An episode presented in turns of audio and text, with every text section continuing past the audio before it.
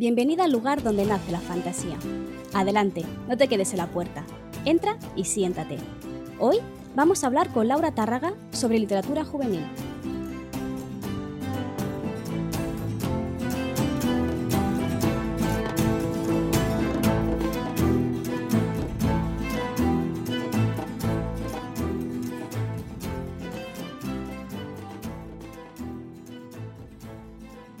Hola Laura, dinos un poco quién eres y, a qué has venido. Hola Tati, pues yo soy Laura Tárraga, escritora de hasta el momento tres libros enfocados a literatura juvenil y tengo dos, páginas web dedicadas a este mundillo, la de lauratárraga.com que viene siendo mi página web de escritora donde hablo más eh, sobre lecturas, eh, libros que he leído, recomendaciones y tal. Y luego también he fundado Literatura Juvenil para Escritores, que es una página web enfocada totalmente a escritores y conjunto con un podcast que se llama exactamente igual. Y entonces te centras totalmente en lo que es la literatura juvenil. Sí, pues me ha quedado claro que sí. Por si había quedado claro las tres veces. entonces, eh, hemos venido justamente a intentar averiguar si se consigue, qué es la literatura, juvenil o cómo se puede mm, definir. Yo te traigo aquí teniendo en cuenta de que yo no leo literatura juvenil o no leo la mayoría, todo es adulto y fantasía, entonces em, todo lo que recibo, todo el feedback que recibo de lo que debería ser la literatura juvenil suele ser como algo muy malo, literatura de baja calidad y ese tipo de cosas. entonces, ¿Cómo podemos definir la literatura juvenil? Pues mira, esto viene siendo la pregunta que nos estamos haciendo desde hace años hasta los propios escritores de literatura juvenil, ¿no? Porque por un lado estuvo la época en la que se pensaba que la literatura juvenil tenía que ver con la edad del protagonista o de la protagonista, ¿no? Normalmente adolescentes que están en el instituto, que tienen dramas de instituto y tal. Hasta el punto en que te das cuenta de que hay escritoras de juvenil que a sus novelas las considera juvenil y sus protagonistas tienen 32 años. Entonces, se nos está cayendo la teoría de cómo puede ser el teatro juvenil esto, ¿no?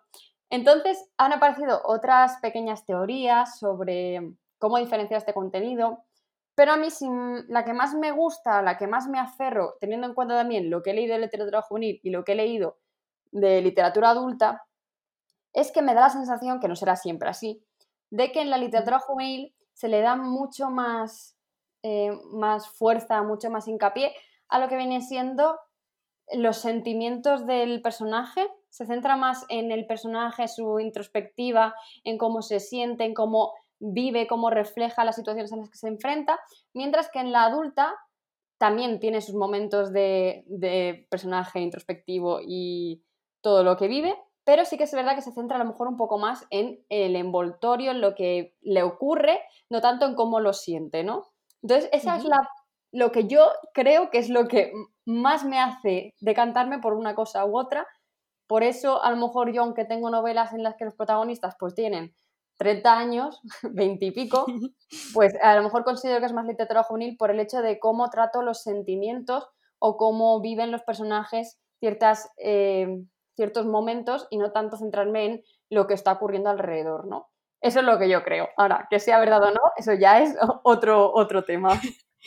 que supongo que cada escritor o escritora de fantasy, ay, de juvenil quiero decir, lo definirá de una forma distinta. Pero la verdad es que me parece bastante interesante y seguramente bastante acertado, ¿eh? Porque la, la, literatura más para adultos sí que es cierto que te explica mucho mejor, pues yo qué sé, el mundo o las políticas y en verdad la juvenil tiende mucho más a, los dramas interiores, ¿no? Más que los exteriores, esto es verdad.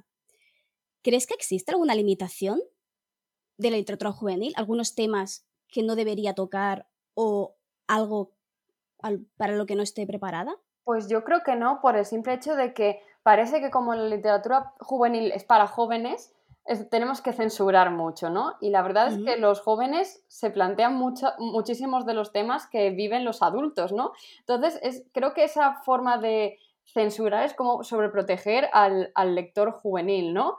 Eh, entonces me parece mal el hecho de no pongas sexo porque es para adolescentes. Es como, chicos, ¿qué creéis que hacen los fines de semana? ¿Qué creéis que van a hacer en un par de años si son muy jóvenes? hay que, o sea, quiero decir, es una manera de educar, entre comillas, y la mejor forma de hacerlo es no escondiendo lo que ocurre, ¿no? Siendo honesto con el, con el lector y tratándolo como una persona, no como, ah, bueno, eres un ser inferior porque tienes que 13, 14, 15 años, ¿no?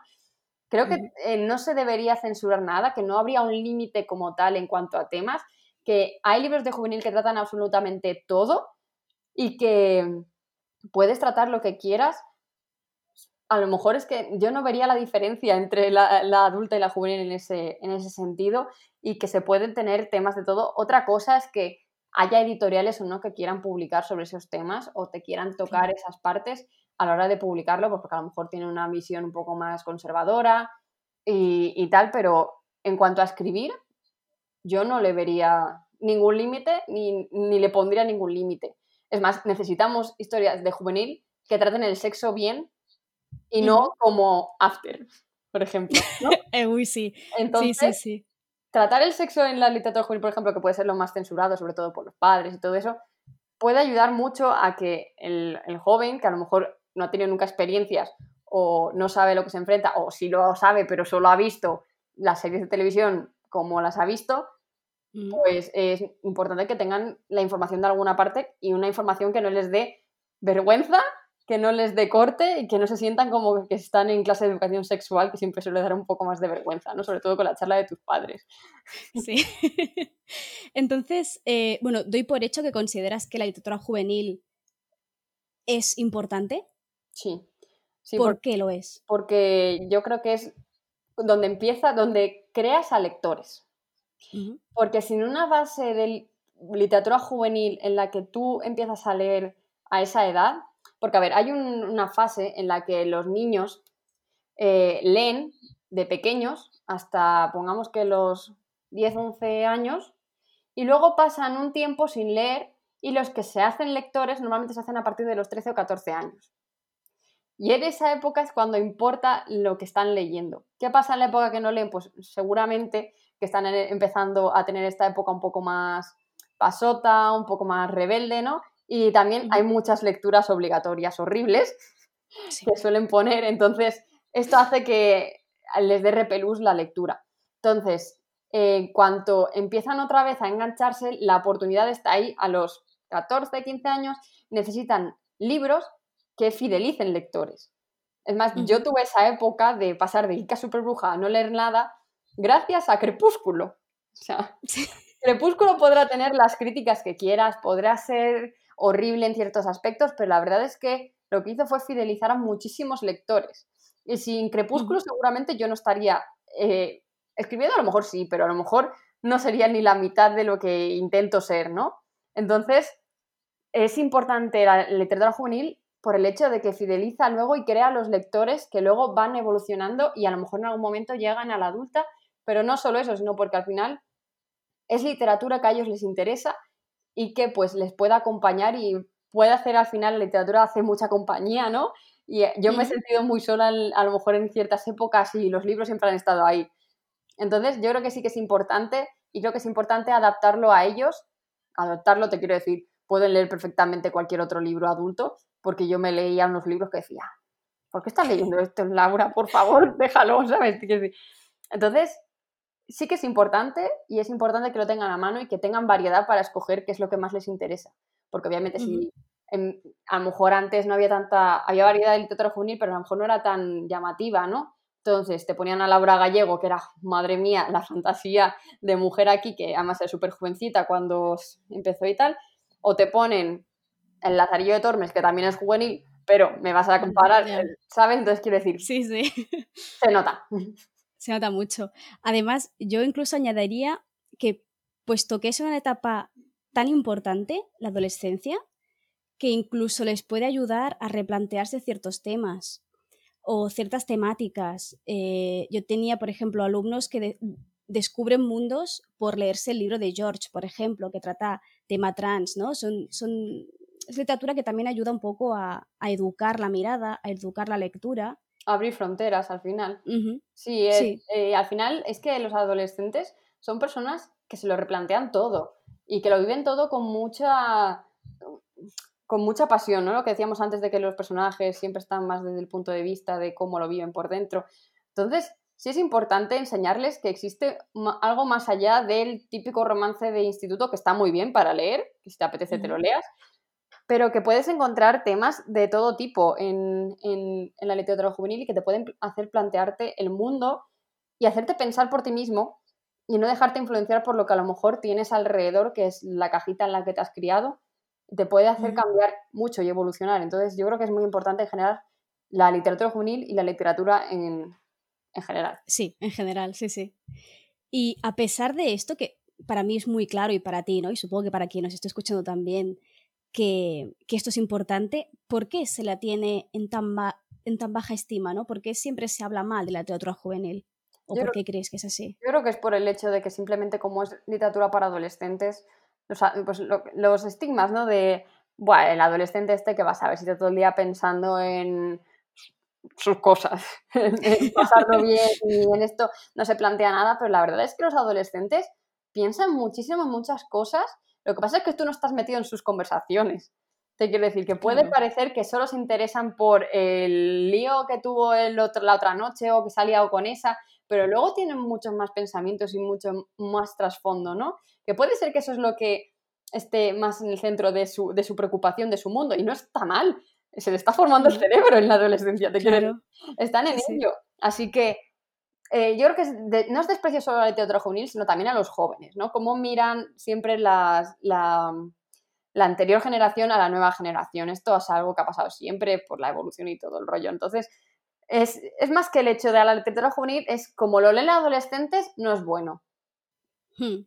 Como que no tienen criterio, no, ¿sabes? Esa es la, la, idea que tengo yo, ¿no? Entonces, tampoco esas personas tampoco han dado una oportunidad a la literatura juvenil, o si se la ha dado, rechaza que sea literatura juvenil, ¿no? Que te he dicho antes, el Lazarillo de Tormes, como es un clásico, ya no es literatura juvenil. Perdón que te diga, Mujercitas nació para ser literatura juvenil. Claro. ¿Sabes? y ahora está por todas partes y señores mayores yendo a ver la película y seguramente leyéndose la novela a partir de eso. Es literatura juvenil, lo que pasa es que se ha hecho clásico y ya está. Pero ya está. nació para adolescentes que no sabían dónde estaba su lugar en el mundo. Hmm. De hecho, es lo, es lo que dices, ¿no? Que todo es un ciclo. Entonces, la gente que leía juvenil en sus tiempos ahora desprecia a la gente que lee juvenil en estos tiempos. Entonces, Además, bueno, era mejor que el nuestro. Claro, es que lo de antes. claro. Vale, entonces, em, ¿consideras que la literatura juvenil solo la pueden leer jóvenes? No, es más, eh, mis libros que están catalogados como, los catalogo como juvenil, los ha leído gente de 12 años a 89. Te quiero decir, mi tía abuela, que también es mi madrina, además se monta unas películas con lo que yo escribo que yo digo, sí, claro, seguro que es todo eso lo que estás diciendo. Entonces, yo lo de ponerle edad me parece una tontería porque además mi madre eh, se enganchó a la lectura muy, tarde muy tarde, 32 años tenía cuando empezó a leer en plan fuerte, porque no había encontrado un libro que le llamara la atención y cogió un libro, se puso a llorar como una condenada con ese libro, que es El penúltimo sueño, que no es juvenil, pero bueno, no me acuerdo de la escritora porque no lo tengo por aquí. Le encantó, eh, estuvo llorando no sé cuánto tiempo, me acuerdo que yo entré en la cocina siendo una pequeñita en plan de, mamá, ¿estás bien? Entonces, a partir de ahí, mi madre y yo compartimos eh, lecturas. Se ha leído la saga de Crónicas Lunares, la de Cinder, Scarlet y todos estos. Hmm. Y lo disfruta como una nana y le encanta todo lo que yo escribo, ella se lo lee y se lee hasta lo que escribo para niños. Te quiero decir, es que no tiene, yo creo que no tiene edad. No tiene edad, es como cuando si hay algún adulto que a lo mejor se ha ido de los cinco y se vuelve a leer los cinco, va a seguir viviendo la misma aventura que cuando era pequeño, ¿no? Entonces, yo creo que no hay un límite de edad si, lo que, si no tienes prejuicios y te apetece leer una novela. Creo que es lo más importante, ¿no? Ver los libros como lo que son libros y no ponerle una edad. Si tuvieras que recomendar un libro de juvenil, si puede ser de fantasía, a un lector que nunca ha leído literatura juvenil, ¿por dónde crees que debería empezar? Estoy mirando. Uf, está chungo. Eh, fantasía. Más que nada porque quien mira, quien escucha mi podcast. Te entiendo. si no, pues... Mm, vale. Vale, ya lo tengo. es una trilogía que a mí me encantó, eh, que está muy enfocada a alumnos de, instituto, que trata ciencia ficción y fantasía, es un mezclote, ¿no? Porque es futurista, pero tiene magia, entonces, ¿qué tal? Es la... Lo que llaman fantasciencia. Ah, pues, pues eso. Mira, hay gente que lo llama así. Me parece genial. Y es la trilogía Nandidor, de Alba López Paredes. Es autopublicada, son tres libros y luego creo que tiene una segunda saga. Y trata temas como el mundo eh, cómo va a acabar si seguimos este camino de contaminación, cambio climático y tal. Trata muchísimo el tema de la familia y la importancia de la familia, la importancia de ser responsable con tus actos, con... Eh, me estoy acordando porque hace muchos años que lo leí. con el hecho de estas, estos personajes que se creen tan, que son tan héroes, ¿no? ¿Hasta dónde llega su sacrificio, no? Te planteas muchas cosas más que a lo mejor no ves en sus adaptaciones, como puede ser los Juegos de Hambre, ves a Katniss y dices, esta chica es una suicida que tira y ya está, ¿no? Entonces, eh, ves cómo le afecta al personaje ciertos, ciertos aspectos, por qué actúa como actúa, cómo le afectan las cosas que, que, vive. Entonces, me parece que fue una trilogía que yo la leí hace un montón de tiempo, ¿sabes? En el 2016 creo que fue. Y la verdad es que lo acabé de leer y solo pensaba en que quería abrazar árboles es, una, es una trilogía que yo recomendaría tanto a personas adultas que no han leído nunca nada juvenil y les apetece probar, como a gente de juvenil eh, que les interese a lo mejor el tema de, pues eso, tener magia, eh, rollo más posapocalíptico y tal. Y además empieza en España. Así que está. Ah, mira. Está bien, ¿eh? Porque hay muy poca fantasía ambientada por aquí cerca. Bueno, pero duran nada. También te digo, se van en busca de otras cosas, pero. Ah, bueno. A menos está, está un poquito aquí. Vale, pues ahora la siguiente parte de la entrevista me gustaría hablar eh, de tus libros. Yo de momento solo he leído El Imperio del Sueño. Y bueno, explica, explica un poco qué has escrito, qué tienes. Bueno, pues. ¿Qué podemos leer? Empecé autopublicando la Biología Infortunium, biologías que son dos libros, ¿verdad? Pasa es que eh, empecé en dos tomos, lo autopubliqué con la editorial Círculo Rojo y después lo metí todo en un mismo tomo. Se sigue llamando biología por el hecho de que son dos libros, lo que pasa es que los metí en uno por cuestiones de costes, eh, que es una historia sobre viajes en el tiempo, es, es mucho cachondeo, la protagonista está fatal de la cabeza, eh, no para de meter la pata, de reírse, de liarla y, y la verdad es que está muy igual el hecho histórico. Eh, viajan en el tiempo en busca de unas almas infortunium, que son almas que no, desaparecen de los cuerpos cuando mueren, entonces tienen que hacerse con ellos. Y esa fue la primera historia que publiqué. Luego vino El Imperio del Sueño, que Nocturna Ediciones pues, me dio la oportunidad de sacarlo con ellos.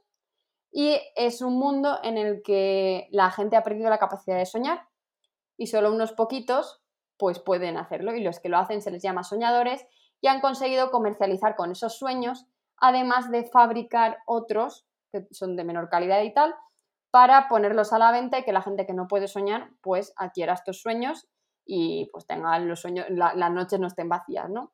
Y le cuenta la historia de Leiza y Joana. Joana es una ladrona de sueños y Leiza es una soñadora. Y nació así como una idea de un príncipe y un mendigo que al final no llegó a ser así. Eh, y conforme Joana, no, perdón, Leiza se levanta un día sin poder soñar, entonces necesita ayuda y vaya por Dios, la única que puede ayudarle como tal es, es, es ¿no? Entonces va conforme eso, se acerca a una competición que es el Imperio del Sueño y cómo evoluciona la relación entre las dos y cómo lo viven y qué es lo que tienen que hacer para llegar a sus puntos, además de tratar otros temas como son la violencia de género, el maltrato psicológico, eh, la pobreza, el el impacto que tienen las redes sociales en la gente, el cómo deshumanizamos a los famosos porque son famosos, ¿no? Entonces he tratado muchos temas. Y ¿cuánto hablo? Tranquila, adelante. y ya por último, el último que saqué por mi cuenta fue por una campaña de crowdfunding, se llama Entre Vidas y es una novela en la que reinterpreto la Segunda Guerra Mundial, porque soy una fanática de la Segunda Guerra Mundial, la guerra civil y todo esto que sean la gente matándose, no sé por qué, me encantan estas cosas. Y lo que hice fue, como estaba muy cansada de leer historias de la Segunda Guerra Mundial y no quería meter la pata históricamente, me inventé la Segunda Guerra Mundial en un mundo ficticio y en vez de perseguir a judíos, se persigue a artistas. Porque se supone que tienen una cosa que no les gusta a los, a los nazis de pega, ¿vale? Vamos a llamarlos así. Entonces, a raíz de ahí ya va contando la historia, te cuenta la historia de Manuela Ayela. Manuela está viviendo en el año 40, que es cuando está ocurriendo todo lo de la guerra, y ella vive como 40 años después y se pone a investigar sobre, sobre esta guerra que la gente pues ha empezado a olvidar, entre comillas, por motivos que les interesan, porque no, no quieren abrir el cajón, ¿no?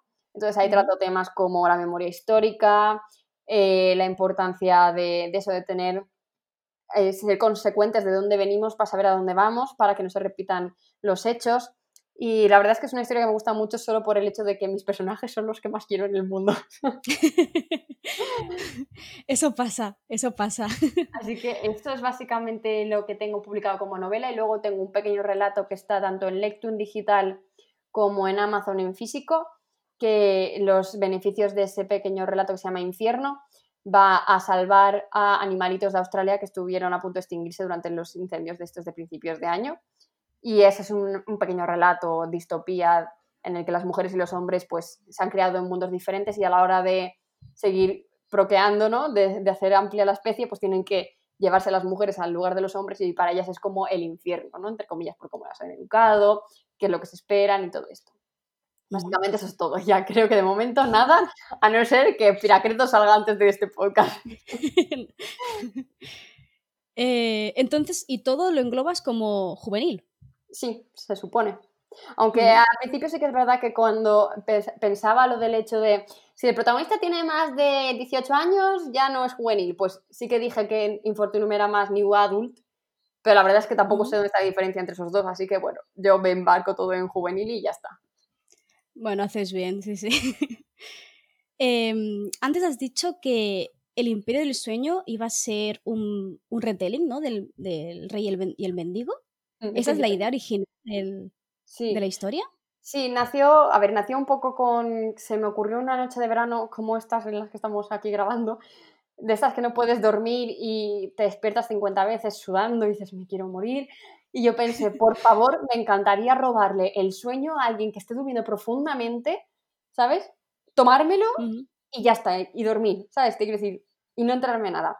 Y dije, uy, esto para una historia mola. Entonces cogí el móvil, notas, robar sueños y dije, mañana hablamos. Y, después pensé en la idea de... Me, gusta mucho la adaptación de Disney que tiene del Príncipe del Mendigo, la de Mickey, el corto pequeñito, porque tiene otra en, en live action. Y la verdad es que dije, me encantaría que hubiera, pues eso, en vez de Príncipe y Mendigo, ladrona y soñadora, y que por X motivos se tuvieran que cambiar los papeles. Al final, como soy brújula, esto no salió como yo esperaba. Los personajes tomaron las riendas de la situación y dijeron que no les gustaba la idea de, cambiarse, que querían estar juntas durante toda la trama. Así que al final no se quedó como el retelling, pero sí que es verdad que al principio era eso, que se iban a parecer mucho físicamente para poder hacer el cambio, pero que lo que les distinguía estaba dentro, ¿no? Conforme. Pero luego no, al final son diferentes tanto por fuera como por dentro. Sí, de hecho al final del libro hay una imagen de las dos mm, protagonistas, que de hecho yo siempre voy atrás del libro, porque ya sabía que estaba la imagen, y fue lo que vi enseguida, ¿no? Como son contrarias totalmente, tanto en físico como cuando empiezas a leer en, interiormente. Y esto es otra, otra cosa que te quería preguntar, ya por, por curiosidad profesional, y es que eh, en solo tres líneas he conseguido imaginarme el personaje en mi cabeza. Físicamente, para empezar, ya tenía, vale, esta es Leiza, ya, está, ya es mi amiga, ya la conozco de toda la vida. Tengo a Shoana, ya está, ya la tengo, ¿no? Y, su forma de actuar, ¿cómo lo haces para que sean tan fieles a sí mismas? Pues supongo que al final es el hecho de que me paso más tiempo con ellas que conmigo. Entonces, al final tengo tan metida en la cabeza cómo son que sale solo, ¿no? A lo mejor lo que más me costaba era cambiar el chip, ¿no? De pasar de una a otra y decir, vale, ahora soy esta, ahora no soy la otra. Pero en cuanto te metes tanto en los personajes, yo creo que sale solo. Eh, a ver, con retoques después y todo eso, ¿sabes? Pero no, a mí no me cuesta decirte cómo es el personaje si lo tengo muy bien definido. Cuando empieza a haber problemas es porque no lo tengo claro. Cuando dices, es porque no tengo claro cómo es el personaje en sí. Pero también ayuda mucho el tono en el que está narrado cada capítulo, porque cada una tiene su voz.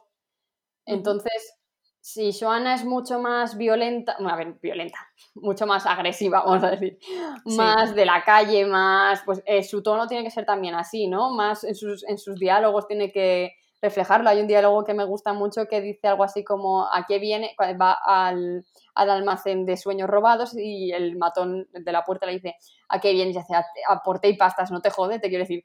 Eh, es algo que, que Leiza no diría nunca, ¿no? Eh, sin embargo...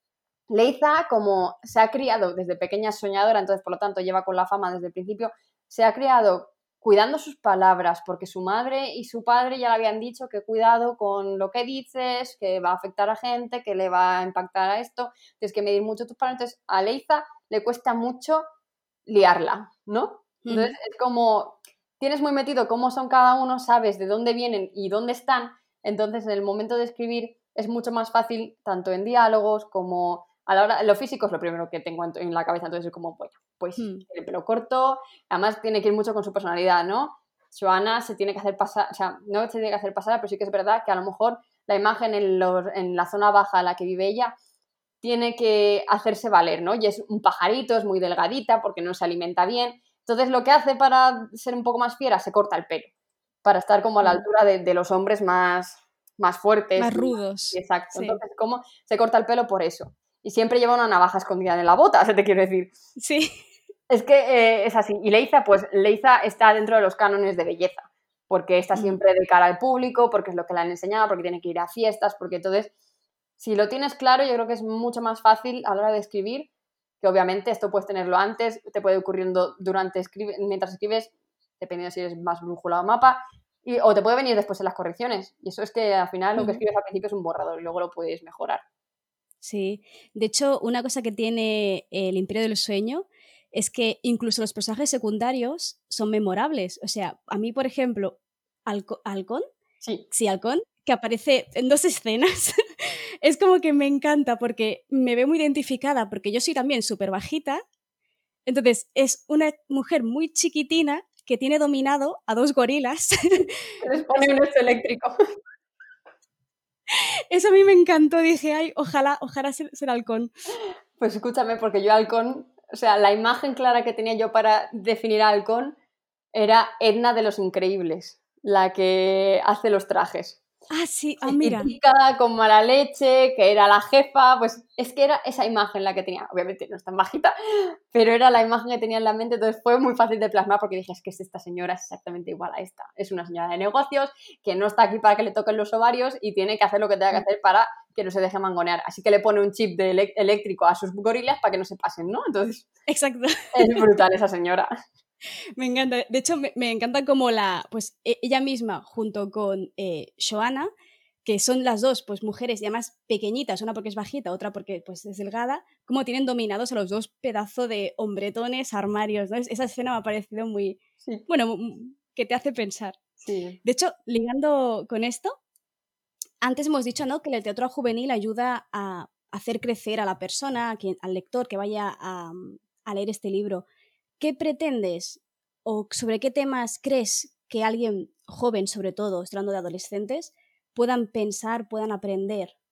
Porque pues tocas temas muy importantes aquí. Pues aparte de lo obvio que a lo mejor puede ser el mensaje con el que se quedan al final, que es la violencia de género, que es como lo más importante, yo creo que intento meterme más en el hecho de cara al público, todo lo que eh, influye la gente en estas personas que son mucho más conocidas, que como parece que, por ejemplo, en la época de no, hace tantos años, era más la gente de la tele, ahora son los influencers. Incluso una cuenta de Twitter con más de 5.000 seguidores ya se le empieza a considerar un poco así, ¿no? Y el hecho de que tener un perfil eh, anónimo lance todas las cosas y les dé igual, ¿no? O sea, como todos tus actos tienen consecuencias en alguien. Y luego, mm. obviamente, todo el tema de eh, violencia machista, no solo en el hecho de violencia física como tal, sino pues lo que vive Joana, que tampoco voy a contarlo para que no sea spoiler. Entonces sí que es verdad que intento también un poco de sororidad, porque había leído muchos libros juveniles, que ahora ya esto ya no pasa, por suerte, por en suerte, el que las chicas eran las enfrentadas, ¿no? Se odiaban, si había dos chicas siempre había un chico de por medio. Entonces yo quería sororidad. Y algo que me fastidió mucho mientras estaba escribiendo es que ellas iban teniendo feeling, en plan feeling sexual conforme iban teniendo, ¿no? Entonces yo me había propuesto desde el minuto uno no meter romance. Sí. Y dije, no quiero un libro juvenil donde las mujeres se lleven mal, pero tampoco donde acaben liadas. Aunque me arrepiento muchísimo de eso porque es que se, se casan. O sea, te lo digo ya, que están casadísimas en mi cabeza, después del epílogo se casan. Fin. Entonces podemos decir que es canon, porque yo lo sospechaba durante el minuto en uno. mi cabeza es muy canon, o sea, te quiero decir, no hay nada explícito en el libro, o sea, no, que la gente no vaya buscando eh, que haya un romance entre ellas, pero la tensión sexual es tal, y es que están Mm. casadísimas, o sea, yo lo tengo clarísimo, si en algún momento consigo escribir un spin-off de alguna cosa, ellas aparecen casadas, o sea, ya está, eso, eso es todo lo que quería decir hoy. Entonces, esto, eh, el hecho de, mm, se pueden, puedes tener libros donde las chicas nos llevemos bien y donde no haya un tío de por medio que quiera fastidiarlo todo. Es más, el tío que hay por medio la fastidia todo, pero en plan mal. ¿sabes? Sí. Entonces, sí, sí. esas son las cosas que yo creo que con las que me gustaría que se quedara el lector, aunque seguramente saque otras o ninguna. Sí, no, yo la verdad es que mm, mm, cuando lo leí, yo cuando leo, no solo leo para mí, no también leo para, para compartir, y pensaba, cuando leía ese libro, pensaba en- no en mis alumnos, sino en mis alumnas, Mm. concretamente, ¿no? Decía, bueno, cuando llegue septiembre, sí, con- empezamos clases normal, será el libro que recomiende, porque he visto que es que se puede aprender mucho de ahí, ¿sabes? Un- Se puede pensar muchas cosas, se puede invitar a la reflexión, se puede invitar al debate, que es algo que los adultos, bueno, los adultos, los adultos se piensan eh, que, los, que los jóvenes no hacen, que no piensan, que no debaten, ¿no? Y, y con este libro planteas un universo muy, podríamos decir, distópico, Mm. porque está dividido en tres clases, ¿no? Que, que, hace, que hace que reflexiones sobre nuestro propio universo y más concretamente sobre las cosas que les pasan de forma directa a los jóvenes. Entonces me parece una muy buena lectura para, para jóvenes. Si es más, eh, en el colegio en el que yo, al que yo fui desde pequeña, me llamaron para hacer un club de lectura con, con alumnos del tercero y cuarto de la ESO y pusieron esta lectura como obligatoria. Y los mira. clubes de lectura me dejaron flipadísima porque es que había, había alumnos que obviamente se notaba que se habían leído porque lo habían obligado, pero que aún así tenían ganas de, de hablarte y de, de- y de preguntarte y de charlar sobre, sobre temas, ¿no? Entonces, incluso hubo una, una alumna que me acuerdo que me dijo, porque fui dos veces, una al principio de, antes de leerse el libro para presentarme yo un poco y contarles un poco mi trayectoria y todo esto, y después ya para comentar el libro. Entonces me acuerdo que me dijo el primer día, yo no leo nunca, no sé si me lo voy a poder acabar, y la, cuando entré por la puerta fue la primera que me dijo, quiero mi firma, gracias, ¿sabes? Entonces, entonces fue como muy chocante y muy divertido, ¿no? Y la verdad es Mm. que me quedé a cuadros por el hecho de que a veces se te olvida que, aunque sean adolescentes, son personas súper listas, ¿sabes? Y que saben un montón. Y yo pienso y digo, joder, si es que yo cuando era adolescente no era tonta, te quiero decir. ¿Por qué a veces Sí. piensas eso? ¿Sabes? Quiero decir, no tiene sentido, se te nubla un poco la, la esto, le ves como muy lejano y dices, "Buah, qué, qué, qué inmadura era, pero pienso y digo,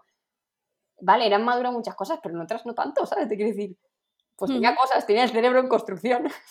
Claro, yo desde que me junto, bueno, me junto, desde que trabajo con adolescentes, eh, me he dado cuenta de, algo que yo ya sabía, ¿no? Que, era que los jóvenes no son tan tontos como se dice, pero he acabado muy sorprendida porque yo les propongo actividades y no solo las hacen bien, cosa que, bueno, está bien, sino que me sorprenden porque son extremadamente creativos, porque te hacen a ti pensar y tienes que decirles, pues ahora me has dejado en shock, o sea, ahora, ahora tengo que irme a casa yo pensar en esto y luego mañana te hablo y te lo comento. Porque, porque, bueno, es que van a ser la nueva generación, van a ser los que nos van a superar a nosotros, para bien o para mal, pero van a ser la- los siguientes. Entonces, menospreciarlos así es, es un poco cruel como, como sociedad directamente. Sí. Vale, pues yo por mí ya te he hecho todas las preguntas que quería hacer. No sé si quieres comentar algo más sobre cosas que tienes en marcha. Bueno, pues ya que estamos aquí voy a hacer un poco de promo, fuera de libros, sino más enfocado a escritores. Y es que este mes de septiembre, desde el día 7, he abierto una academia para escritores, donde, no solo hay cursos para escritores, que hasta el momento están disponibles un curso de introducción a la autopublicación, por si no sabes absolutamente de la autopublicación y te has planteado en algún momento hacer algo, pues ahí te cuento todo lo que me hubiera gustado saber a mí antes de empezar. Y un curso de promoción más, más enfocado a herramientas que se utilizan en promoción en literatura juvenil, pero que seguramente te pueden venir bien aunque escribas adulto, porque al final es más la jerga de, redes sociales y tal. Y además, aparte del curso, pues de la academia, lo que tengo son unos recursos premium donde voy añadiendo todo el mes eh, artículos como talleres, pues ahora estoy con un taller de textos para Instagram para saber cómo escribir descripciones de, Instagram porque me dedico al copywriting también. Eh, ahí va a haber un cuestionario descargable para enviar a lectores beta, que en el que he estado trabajando durante años. Y, por ejemplo, también la otra cosa es un pequeño tutorial para aprender a hacer, eh, yo te lo diré, vídeos para Instagram Stories. Es que estas cosas, si no las tengo apuntadas, cuestan más de recordar de lo que parece. Sí. Básicamente eso, que es una, una plataforma súper guay que le he puesto mucho cariño y que si puedes pasarte, aunque sea solo para echar un ojo sin tener que entrar en nada esto para cotillar, pues que me ayudarías un montón. Y nada. Sí, eh, dejaré abajo la descripción los enlaces para que mentes curiosas vayan por allí a ver, a ver qué encuentran, que tiene, tiene, la verdad es que tiene pintaza. mucho cariño, mucho trabajo y mucho empeño. Cuando algo se le pone cariño y empeño, se, nota, ¿eh? tus, dos páginas web, se, nota, se nota que tiene mucha ilusión por el proyecto. Mucho trabajo. Y mucho trabajo. Pues nada, Tatiana, muchas gracias por haberme invitado, me ha hecho mucha ilusión, de verdad. Gracias a ti por venir, ha sido, ha sido muy, muy divertido. Nos hemos ido un poco de la lengua, pero bueno, está bien. Por una vez no pasa nada. No pasa nada, ya, ya volverás a venir si, vuelvo si me leo los siguientes libros, que tiene toda la pinta de que sí. Yo encantada. Si te apetece. claro que sí. Es raro estar al otro lado del podcast. ¿Verdad que sí? vale, pues me despido por hoy. Te recuerdo a ti que estás leyendo esto que puedes suscribirte a mi newsletter semanal, quincenal, perdón, tienes abajo la descripción. Y eh, como segundo recordatorio, y para mí el más importante, te recuerdo que siempre vas a ser bienvenida. Hasta pronto. Adiós.